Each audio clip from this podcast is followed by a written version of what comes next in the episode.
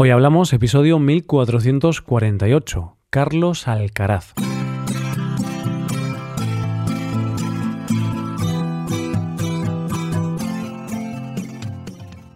Bienvenido a Hoy Hablamos, el podcast para aprender español cada día.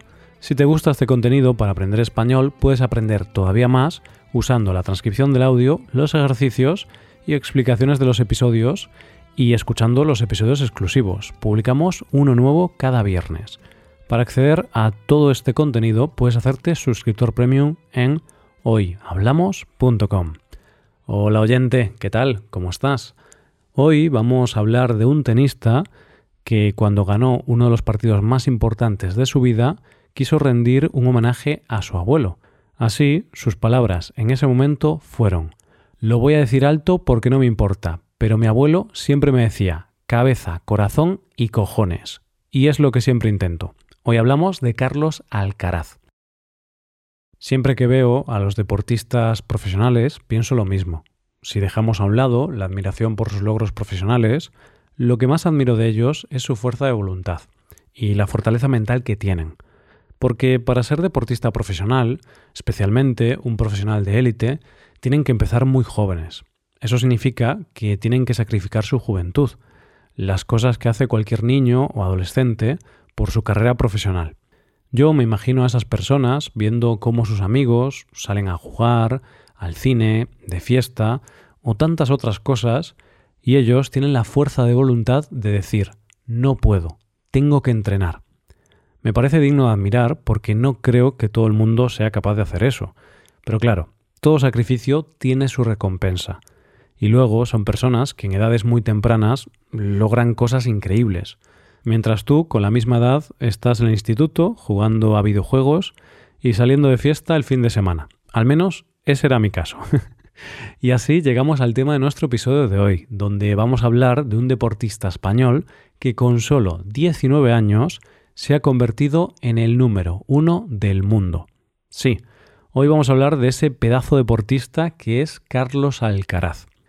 Si todavía no sabes quién es Carlos Alcaraz, te pongo en contexto.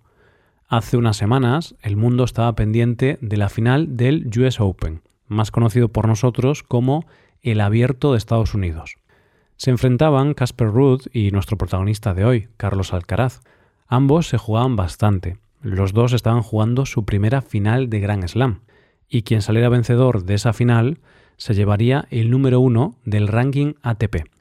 Finalmente ganó Carlos, ganó su primer Grand Slam y con sus 19 años, 4 meses y 7 días, se convirtió en el tenista más joven de la historia en hacerse con el número uno de este ranking. Ahora que ya sabemos todos de quién estamos hablando, vamos a conocer un poco más a este tenista. Carlos Alcaraz García nació en el Palmar, Murcia, en el año 2003. Lo de jugar al tenis le venía de familia, ya que muchas veces de pequeños hacemos lo que vemos a nuestro alrededor, su padre era jugador de tenis y pádel, e incluso llegó a participar en algún torneo ATP. Pero lo que realmente influyó a nuestro protagonista es que su padre era el director de la escuela de tenis de la Real Sociedad Club de Campo de Murcia. Así que para Carlos, como para toda su familia, este lugar era su segundo hogar, y desde que tenía cuatro años pasaba gran parte de su tiempo agarrando una raqueta y jugando a este deporte. Su padre supo ver el talento del joven Carlos, y empezó a dirigir su carrera. Tal era el talento de Carlos que con solo 13 años ya era el mejor de su categoría, y su nombre ya empezaba a sonar a nivel internacional. Como dice su padre, de pequeño ves que evoluciona bien, que compite bien, y de menos a más vas viendo que va quemando etapas, que destaca en cada fase y te vas dando cuenta de que con 15 o 16 años está dando un nivel muy alto. No era de extrañar que los grandes del tenis se fijaran en él, estaba claro que era un diamante por pulir que podía dar grandes alegrías a nuestro deporte. Y así llega un momento clave en su carrera, porque lo acepta Albert Molina, un agente que lo pone en contacto con quien se convertiría en alguien fundamental en su carrera. Esa persona es el ex tenista profesional Juan Carlos Ferrero, ex número uno del mundo y ganador de un Roland Garros, que no era poca cosa. Según se cuenta, Ferrero vio tanto talento en la joven promesa que renunció a entrenar a otros tenistas para poder centrarse en la carrera de Carlos. Y no se equivocó. Así es como Carlos entra en la escuela de tenis de Ferrero. Esto ocurre cuando nuestro protagonista tiene 14 años. Y por cierto, con esa edad, Carlos consiguió su primer punto ATP.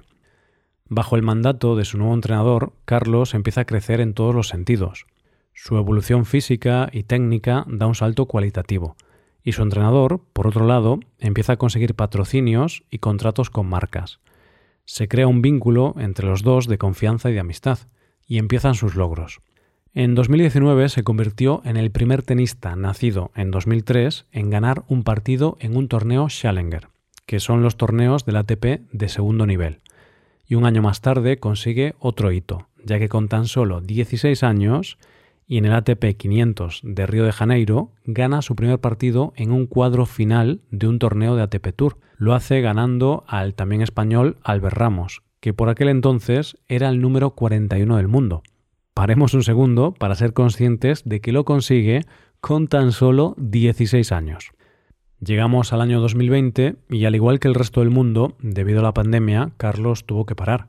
Pero cuando volvió lo hizo a lo grande, porque volvió ganando su primer título ATP Challenger y así metiéndose entre los 250 mejores del ranking ATP, además de convertirse en el quinceavo jugador más joven en ganar un título profesional. Después de esto empiezan los torneos grandes, los Grand Slams. Así, en el año 2021 se clasificó para el cuadro final del Abierto de Australia, convirtiéndose en el primer jugador masculino nacido en 2003 en clasificarse para el cuadro final de un Grand Slam. Se convierte también en el tercer tenista español más joven en debutar en un Grand Slam, solo por detrás de Arancha Sánchez Vicario y Rafa Nadal. Hay una expresión en español que dice seguimos para bingo, que significa algo así como que seguimos ganando o continuamos para ganar algo más. Y nuestro protagonista siguió para bingo, porque no paró de conseguir hitos y batir récords.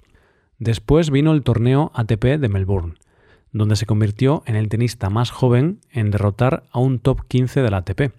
Más tarde llegaría su primera victoria en un Grand Slam, convirtiéndose así en el primer tenista nacido en 2003 en conseguir una victoria en Grand Slam y el tercer español más joven de todos los tiempos en vencer en un partido de Grand Slam. Yo en este punto me planteo si en aquel momento Carlos se levantaba cada mañana pensando, a ver qué hago hoy para pasar a la historia. es muy fuerte lo de este tenista, muy fuerte. El mundo del tenis ya no podía obviar la grandeza de este tenista, y de esta manera recibe una invitación para participar en el Masters de Madrid 2021.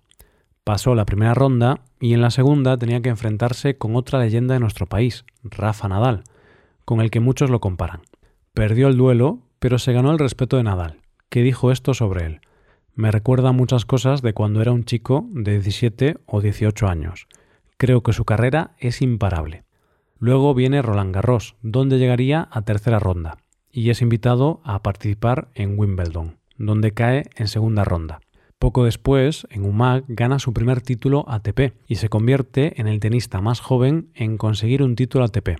Después llega al Abierto de Estados Unidos, donde llegó hasta sus primeros cuartos de final en un Grand Slam. Con esto también hizo historia, porque le quitó el título al gran Andrea Gassi, de ser el más joven de la historia en conseguirlo. Y aquí llegó la magia, porque cuando el mundo lo vio jugar, y lo vieron clasificarse para los cuartos de final en este torneo, después de un partido épico, el mundo pensó, ¿quién es este chico? Este torneo lo tuvo que abandonar por lesión y más tarde fue seleccionado para la fase final de la Copa Davis que no pudo jugar por dar positivo en COVID. Este año ha conseguido grandes logros, pero sin duda de los más importantes fue cuando ganó su segundo Masters 1000 en Madrid. Y lo hizo ganando primero a Rafa Nadal, y al día siguiente a Novak Djokovic. Casi nada. Ganó el torneo y se convirtió en el sexto mejor jugador del mundo.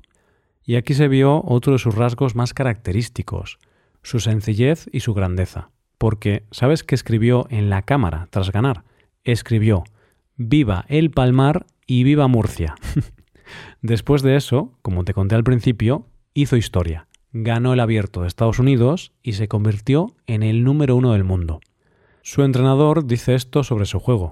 Si tengo que compararle con alguien, su juego es muy similar al de Novak Djokovic o Roger Federer. Es agresivo desde el fondo de la pista y sube a la red para terminar el punto. Es de esos jugadores que pelea los puntos difíciles y hace esa épica, o como lo llama él, la magia, que hace que el público se vuelva loco con él y se enamore de su juego. Y esto con solo 19 años. No me imagino lo que puede llegar a conseguir en los próximos años. Solo tenemos que tener paciencia y esperar para verlo.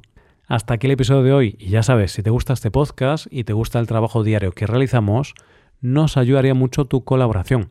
Para colaborar con este podcast puedes hacerte suscriptor premium. Los suscriptores premium pueden acceder a la transcripción y ejercicios y explicaciones. Hazte suscriptor premium en hoyhablamos.com. Muchas gracias por escucharnos. Nos vemos en el episodio de mañana. Pasa un buen día. Hasta mañana.